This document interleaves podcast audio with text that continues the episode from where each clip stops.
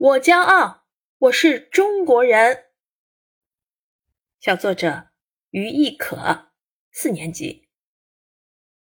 盼望着，盼望着，万众期待的杭州第十九届亚运会，在农历秋分节气之时，终于正式拉开帷幕。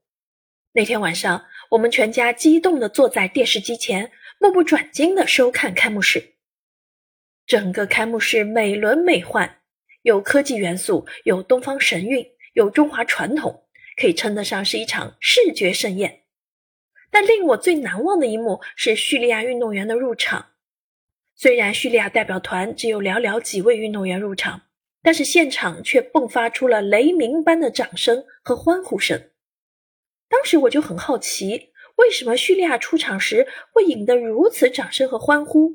后来爸爸告诉我，叙利亚正饱经战火磨难。但他们依旧鼓起勇气来参加亚运会，看到他们，不禁让我想起1932年中国奥运第一人刘长春，一个人扛着五星红旗参加奥运会的情景。说到这里时，我看到了爸爸的脸上充满了坚定与自豪。是的，每当看到中国运动健儿夺得金牌，随着雄壮嘹亮的国歌奏响。